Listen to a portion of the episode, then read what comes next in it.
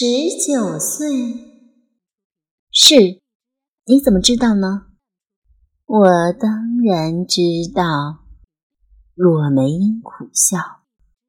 如果我还活着，今年应该是七十九岁，大我六十年，刚好一个甲子。从佛历上讲，也就是同年同月同日生。你和我八字完全相合，所以容易沟通。可是和我同生日的人多着呢呀，全世界同一天同一分钟出生的人。不知有几千几百，你为什么不找他们呢？并不是我找你的，是你找我的。梅英轻叹：“你忘了那天是七月十四，鬼节，我们放假三天。”可以到阳间走一走，我不知道该去哪里。忽然间，你开了衣箱，我糊里糊涂的就上来了。第一个碰到的人就是你。若梅英有些抱歉的望着他。除了你，我并不认识别的人。这么些年来，我一直在找他，可是找不到。我是个鬼，没什么能力，只得托付你。谁？你要找谁？他姓张。是个记者啊？谁？小婉心一阵狂跳，知乎者也的名字已经到了嘴边来。然而若梅英说：“他叫张朝天。”哦，是哦。小婉定下神来。脸上游子羞红难退，当然是张朝天。自己想到哪儿去了？只听梅英悠悠的道：“我找他，只想问他一句话。什么话？我要问他一句话。”梅英凄苦的望着满架的戏衣，自言自语。世间三十年为一劫，在阳间的人讲究三十而立。如果到了三十岁还不能立业成家，也就一生蹉跎。在阴间的鬼，则是三十年一轮回。如果三十年后，还不肯投胎转世，就错过源头，再也没有还阳的机会了。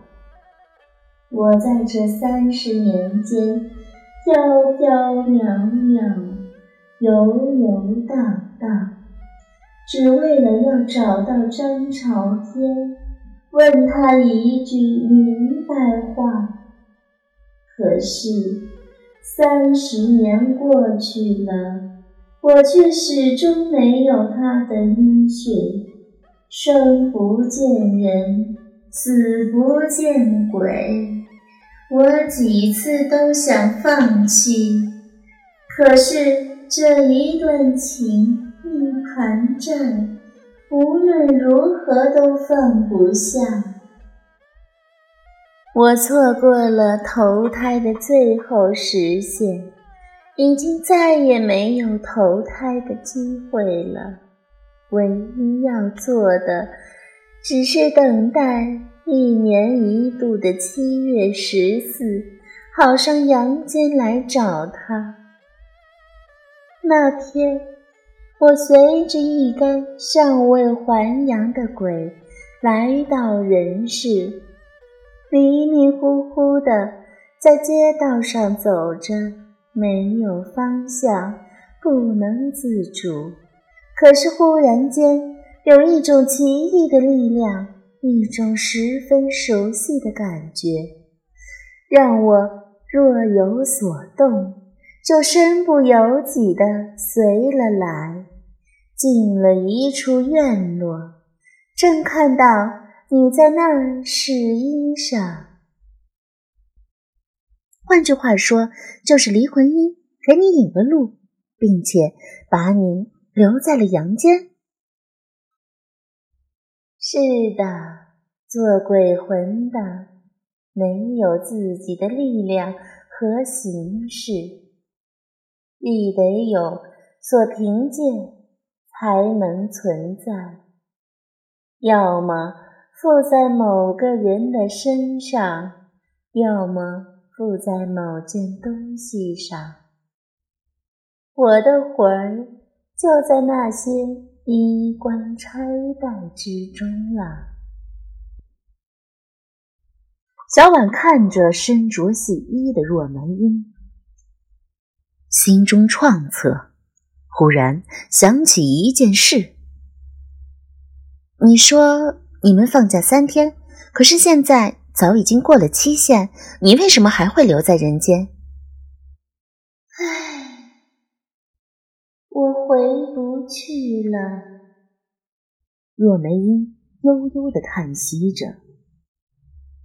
我难得遇到你，我知道。这是我最好的机会。如果我这次再找不到他，就永远也不可能再找到了。所以到了三天期满，我仍没有走，藏在衣箱里躲过鬼族判官，宁可留在人间。做个孤魂野鬼，也不要再回去。三天，就是七月十七，也就是胡伯死的那天。难道是若梅英利用胡伯与鬼族交易，李代桃僵？真不知道自己一番奇遇到底是做了好事还是坏事。他帮助一只鬼来到阳间。找寻他生前的一段孽缘疑案，却因此害了胡伯的性命，也可以说是他的行为间接杀人。他才是那个幕后的凶手。凶手，小婉打了一个寒战。你留下来，就是要我帮你找张朝天。我为他跳楼，为他变成游魂野鬼，就是想问他一句话。三十年了，我每年鬼节都会上来找他，可是一直找不到。为了他。我怎么都不肯去投胎，不肯喝孟婆汤，不肯过奈何桥。我不想忘，我要记着，要问他一句话：他和你到底有什么恩怨呢？小婉怯怯地问，一边害怕，一边忍不住的好奇。是什么样的情仇孽缘，可以使一个人坠楼自尽，又可以使一只鬼拒绝投胎，数十年如一日的寻找纠缠，是要问他一句话。